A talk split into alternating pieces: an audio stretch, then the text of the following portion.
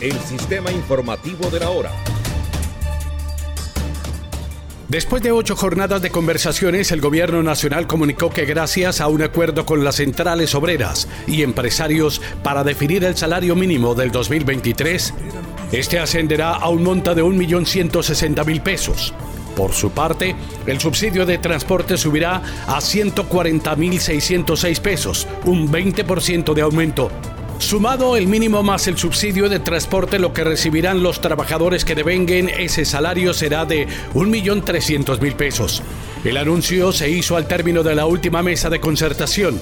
Las autoridades detallaron que este aumento del salario mínimo para el próximo año corresponde a 16%, el cual corresponde con el rango de expectativa que se tenía previsto.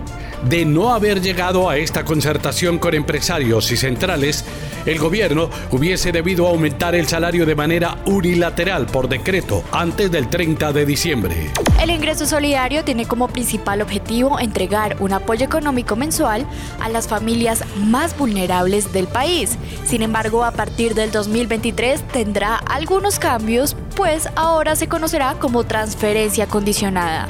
Asimismo, los beneficiarios ya no necesitarán estar con cierto nivel de CISBEN, sino que deberán cumplir con algunas condiciones, tales como realizar algún trabajo comunitario o estar estudiando. Cabe recordar que esta iniciativa se dio en el gobierno anterior durante la pandemia por el COVID-19, debido a la crisis que dejó la misma. Con los contratos actuales, Colombia tiene gas suficiente para exportar hasta el año 2037 de acuerdo con el Diagnóstico General de Hidrocarburos publicado por el Ministerio de Minas y Energía.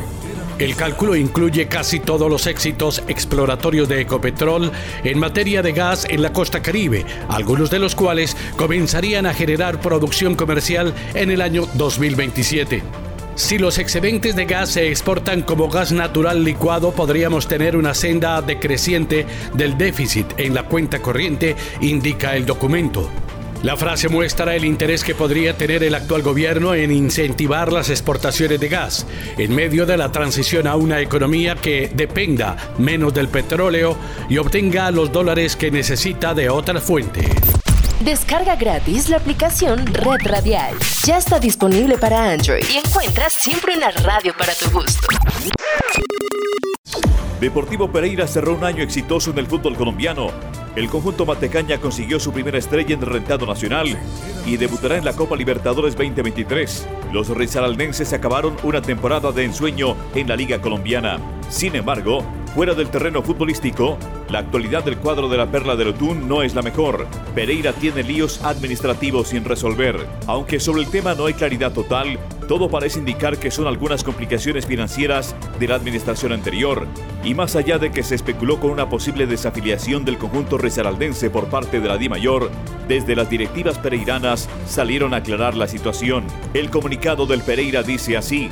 La Corporación Social Deportiva y Cultural de Pereira, Cor Pereira, en liquidación judicial, tiene su reconocimiento deportivo, afiliación a la DIMAYOR y seguirá por derecho en competencias oficiales de la categoría A, bajo el amparo de los estatutos de la DIMAYOR, reza el comunicado. Este fue el sistema informativo de la hora